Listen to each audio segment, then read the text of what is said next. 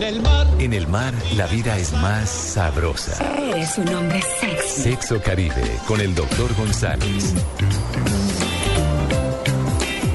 8 y 33 minutos de la mañana. Doctor José Manuel González, muy buenos días. Muy buenos días. Mira, quiero decirte algo. Ajá. Estoy sentado en el comedor de mi casa y tengo enfrente un hermoso jarrón con rosas rojas que compramos ayer para Elvira. Ajá. Rojas. Muy bien. Yo quería decirte de que en psicología, igual que en publicidad, también usamos los colores, a propósito del tema anterior. Claro. Los usamos por lo que se llama la terapia biofotónica, Ah, que son aparatos muy sofisticados. Yo tengo uno en mi consultorio que vale como 15 millones de pesos, que permiten estimular al paciente en diferentes colores. Ah. Porque terapéuticamente un paciente apagado, desmotivado, el color rojo le sirve. Terapéuticamente un paciente ansioso, el color azul o el color verde le sirve. Porque un paciente deprimido responde a los colores igual que todas las personas respondemos un día de sol o un día oscuro, triste. Es importante que sepamos que el color también se utiliza para hacer terapia del estado mental. Total. ah, vea No, usted. claro. Claro. No, no, y por eso uno no viene vestido a la oficina con camiseta anaranjada, chillona y pantalones verdes. Sí, no. ¿Cierto? Sí, Eso es- no, pues, sí, eso es para el campo de golf. Eso para el campo de golf. Sí. Sí. O para una fiesta o para el carnaval de Barranquilla. Sí, sí, ¿Cierto? sí. Los colores, claro que influyen. De hecho, en la mujer es interesante, cuando tú ves una mujer que está apagada y que tiene poca poco erotismo, uno le insinúa, comienza a usar ropa roja, comienza a vestirse de rojo. Y cuando usted salga a la calle, la luz que le pega del sol pasa a través de la ropa y estimula su piel con una tendencia hacia el color rojo. Y tiene un efecto Papá Noel. estimulante, activante del sistema nervioso. Claro. ¿Ven? Sí. ¿Ven? Interesante eso, ¿verdad? No, todo Bien absolutamente interesante. No, mi, mi único tema es luz apagada, no de ningún color, o sea que duermo igual. Es lo único. De resto. Bueno, los estoy- hoteles, Cuando las tú luces también televisor, cuando tú prendes el televisor, el televisor está emitiendo colores. Sí, es cierto. Y si la película es de un día de sol, el televisor te está mandando colores eh, amarillos, rojos, naranjas. Si la película es en el mar, te está mandando un, color azul. O sea, a menos que tu televisor sea blanco y negro. Pero si es a colores, sí te manda colores. Y si el, el cuarto está oscuro, inclusive hay mucho más color porque esa luz predomina. O sea, si sale una escena de mar y el cuarto oscuro, se llena todo de luz azul. De, su- de luz azul. Ah, vea usted. Claro. ¿Ve? Eso tiene un efecto sobre los seres humanos. Es importante que los humanos respondemos a los colores y sexualmente también respondemos a los colores. Hablando de sexo, que es nuestro tema, uno puede estimular el, eh, más actividad sexual o menos actividad sexual una persona adicta sexual de acuerdo con los colores que se utilicen, programados en forma terapéutica, básicamente. Ah, Y hay para eso eh, salones especiales con luz especial donde el paciente se acuesta en una camilla, tranquilo, se relaja y se le ponen colores de diferentes formas. O sea, hay toda una terapia armada en eso que viene de los romanos. Los romanos tenían un templo en una isla donde colgaban a los pacientes a hacerle terapia de color. En las paredes ponían unas eh, sábanas de diferentes condiciones de sábana azul. La luz del sol que entraba se ponía azul, o sábanas rojas o sábanas amarillas. Los chinos hicieron durante muchísimos años, los aparatos más sofisticados hoy en día de terapia de color vienen de China. O sea, hay toda una tecnología en la terapia del color que es interesantísima para manejar los estados emocionales. Y eso lo utiliza la publicidad. No crean que Coca-Cola o McDonald's tiene color rojo por casualidad. Ah, no, de El acuerdo. rojo de Coca-Cola tiene un efecto. Se utiliza también en el diseño de habitaciones. No es casualidad que los hospitales en su mayoría son verdes. Si van a un hospital verán que hay verde por todos lados. Eso no es casualidad, tiene un efecto tranquilizante hacia la gente que está tensionada por su salud. Ujú. Y eh, esto del color es muy interesante y en sexualidad también es interesante. Bueno, pero de lo que vamos a hablar hoy es de otro color, doctor González. Claro que sí. Vamos, Uno también vamos, piensa con colores. Uno piensa con colores. vamos, sí. Creo que el tema que vamos a tocar es muy importante. Sí. Yo pienso que vamos a hablar algo que se parece a anorgasmia, pero no es anorgasmia. Anorgasmia es la falta de orgasmo. Sí. Sino al orgasmo. Alorgasmia, sí, señor. ¿Qué es la Sí, alorgasmia, sí. doctor González? La alorgasmia es una parafilia que consiste en que la persona, cuando hace el amor, tiene que pensar en alguien diferente para poder excitarse, para poder funcionar bien. Ujú. Si está con Pedro y piensa en Pedro, no se excita tanto como si está con Pedro y piensa en Andrés, o en José, o en Alberto. Ah, ya, ya. También pasa con los hombres. Si el hombre está con Margarita, no se siente también como si él estando con Margarita se imagina que está con Rosita o con eh, Astrid o con otra persona. O con Pedro. O con Pedro. O con Pedro también, esto es importante. sí, señor. Todo suma. Eh, a veces nos olvidamos que los humanos tenemos una variedad muy grande y hay que hay muchos tipos de personas. Hay gente que se excita con Pedro, con O Juan Lorenzo. o Lorenzo. Sí. Pero miren, es interesante esto. ¿Por qué se produce esto?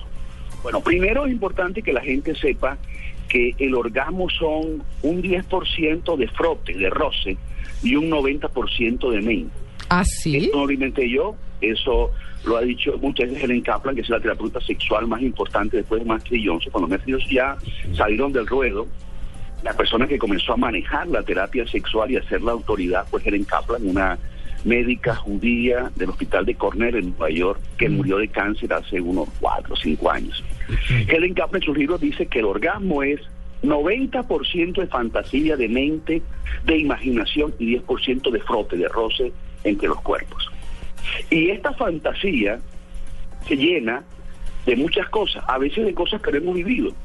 Entonces la persona se imagina cosas, nunca estaba en la playa haciendo el amor, eh, de noche en el mar, por ejemplo, en una playa oscura a la luz de la luna, y está en su apartamento de Villavicencio, pero se imagina que está a la luz de la luna, en el mar, etcétera, y además se imagina que está con Carlos Vives. Oiga, Doc, eh, pero es que, eh, eh, imagínese, pero es que ahí el problema, el problema es que, es que esté Juan con María y de pronto se le salga Rosita. Claro. Y Y entonces, pasa a veces, Ah. y pasa a veces. por eso, imagínese usted ese rollo. ¿Ah? Claro. Eso, y eso pasa a veces y eso es un balde de agua para otra persona, es un insulto. Uy, total. Y aquí yo quiero decir otra cosa importante. Mm. Eh, la, la teoría tradicional que uno oye en la calle es que hay que hablar de todo con la pareja y que ser sincero 100%. Bueno, Yo pienso que no. Uno debe hablar de las cosas que no hacen daño. Pero si tú quieres una fantasía, querido oyente, de este tipo, guárdatela. Quédate calladito o calladita porque es muy hiriente la persona esté haciendo el amor y el otro le diga, ay, Margarita, y ella se llama Rosita. claro. Angelina, Angelina. Sí, yo estaba pensando en Brad Pitt. Ay, no, imagínese eso. Oh, pero, pero, Doc, una, una cosa. Entonces, cuando. Fabiola, mi gordis. Ah, no. Esta es Estela, mi flaquita. Ante la duda, todas son bebé, gordis y amor. Ante la duda. Ahora, eh, los estudios muestran, cuando uno habla con la gente a sinceridad en un consultorio, que la gente confía en la persona con que está hablando, muestran que muchísimas personas ocasionalmente, no siempre, ocasionalmente están haciendo el amor y piensan en otras personas en otras situaciones. Eso pasa en forma natural ocasionalmente.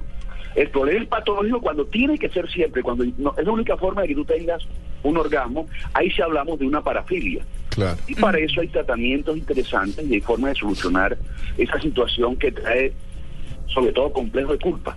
A la mujer que le pasa, ella comienza a sentirse mal, será, y comienza a pensar, ¿será que yo soy infiel? ¿Será que, pen- será que soy infiel de pensamiento? ¿no? Fíjese De- que yo le, fíjese que yo le iba a decir, y discúlpeme que lo interrumpa, doctor González, es, bueno, eso no es de lo que uno diga hasta dónde está bien o si está bien o si está mal, porque es un poco complicado, ¿no? Es como decir que está bien sonarte las narices o está mal. No, eso es algo que pasa en los humanos. Ajá. está bien que me gusta el arroz con coco o no está bien que me guste. O sea, hay cosas que uno no controla, que uno no tiene eh, poder sobre ellas. Y una de esas cosas, y por eso es el pensamiento, y tener un pensamiento en un momento dado, y tú puedes pensar, no pienso en eso porque es un mal pensamiento, entre comillas, pero eso no está bajo tu control. Mm. Uno debe responder no por lo que piensa, sino por lo que hace. Por ejemplo, yo mi vecina y pienso algunas cosas, pero no hago nada, es diferente a que si yo pienso eso y me dejo llevar por pensamiento y termino de la vecina que, oye, tu marido se fue de viaje, ¿qué vamos a hacer? Claro. Hay que tener eh, claro de que hay cosas que uno no controla, por lo cual no hay culpa. Mm, Y hay cosas que no se controla como los actos de uno, lo cual sí hay culpa. sí. Entonces, que tú estés en la cama con tu compañero o compañero y vengan ideas, de, por ejemplo, algo que nunca has hecho, como hacer el amor en la playa, en Cartagena, Mm. Luna, el mar sonando y Carlos Vives cantando una canción, mira esta caricia. ¡Ey! Eso llegó. Y tiene que ver de pronto algún video que vimos, porque uno, uno piensa a veces de las cosas que han pasado en el pasado. Tuviste un video y llega la imagen a tu, a tu, a tu mente. Pero, Doc, Sobre es. eso es difícil hablar Sí. de, que hay, de que hay una falta. Claro. ¿Me explico? Sí, sí. Doc, sí. una, una consulta, pero eso pasa cuando, cuando está el ideal, ¿no? El, el pensar en esa persona, en cómo sería ese momento sexual mientras uno está con otra persona. Ahora, ¿tuvo casos que, que se ha concretado esa fantasía y realmente no fue tanto como se lo imaginaba? Sí, muchas veces la gente fantasea algo y resulta que termina siendo una cosa que no tiene nada que ver. Ajá. Y eso Uy. pasa mucho en la sexualidad. Qué Hay gente que se imagina, no, es que sería Es hermoso, doble la depresión. precioso, Claro. está en la playa, ay, ese es el amor. Y cuando llega a la playa, se da cuenta que la, arena- la arena me molesta, Claro. que el agua salada irrita un poco los genitales, que hace frío, en fin. La, la cosa, una cosa es lo que la gente piensa y otra cosa es lo que pasa en la realidad. Pero lo que muestran las películas, ¿no? Claro. Sí, señor. Sobre todo que a veces uno tiene fantasía de lo que uno ve en las películas o en la televisión, que te pintan todo bonito y entonces la arena linda, la música, la luna, el agua y la pareja se ve hermosas. Pero cuando tú estás desnudo en la playa y la niña te molesta, entonces te das cuenta, hey, no era lo que yo pensaba. Y es bueno que la gente cuando tiene fantasías, sobre todo sexuales, Mm. las analice bien porque a veces la gente invierte en una experiencia muchísimo esfuerzo, muchísimo deseo y resulta que no es lo que es. Claro, y después hay que levantar a esa Don persona. otra Alberto. Azud, un jefe que yo tuve hace muchos años, el que el que fundó el Vivero, que luego Ujú. fue Carulla Vivero y después sí, fue... Don Alberto es un hombre muy centrado. Y él decía, mira, si la vida te da limones, haz limonada. No estés pensando que vas a hacer eh, eh, jugo de mango, jugo de... No, no, haz limonada es lo que la vida tiene. Entonces a veces perdemos mucho tiempo pensando en una cantidad de cosas y no aprovechamos la persona que tenemos frente a nosotros esa pareja que elegimos por alguna cosa y que podemos ser felices con esa pareja y hacer muchas cosas que lo que estamos es pensando, si yo hiciera, si yo hiciera, si tuviera aquí, si estuviera con Shakira, por ejemplo, y de pronto Shakira se burlaría de mí, calvo, barrigón, imagínate, bajito que soy yo. Entonces no sería un momento agradable. Pero uno tiene que ubicarse en la realidad y vivir lo que uno está viviendo y sacarle provecho a la realidad. Mm. Confucio decía que somos felices cuando disfrutamos lo que tenemos, Mm. no otras cosas, sino lo que tenemos ahí.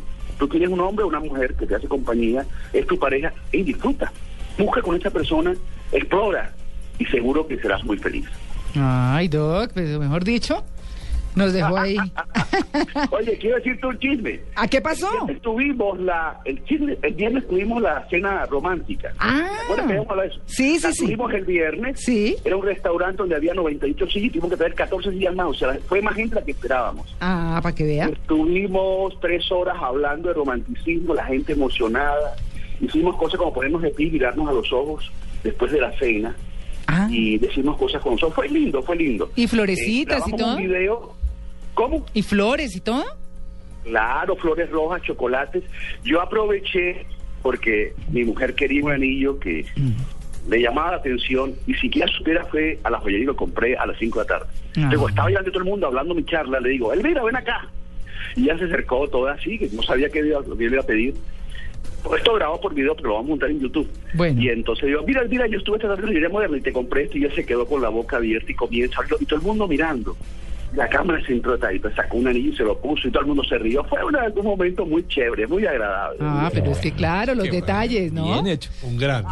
¿eh? Eh, Eso es parte del romanticismo. Claro. Claro, que se ha Lo perdido. importante es que nuestros oyentes aprendan eso. Sí. ¿Cuánto lleva de casado, doctor? Para la sexualidad y el romanticismo es importante para la sexualidad. ¿Cuánto lleva de ¿Usted casado, sabe doctor? eso, Tito, también? Mira, yo soy hombre de sesenta y pico de años. eh, el, el- mi señora es una mujer que tiene cuarenta y pico de años. Eh, tenemos eh, algo así como un minuto chévere que se expande, muy agradable, muy increíble, porque yo que soy difícil, ella definitivamente me ha entendido y ha podido ser feliz conmigo y yo la adoro. Y bueno, esperamos estar juntos hasta que nos muramos. Bueno, ahí está. ¿Pero llevan cuánto tiempo?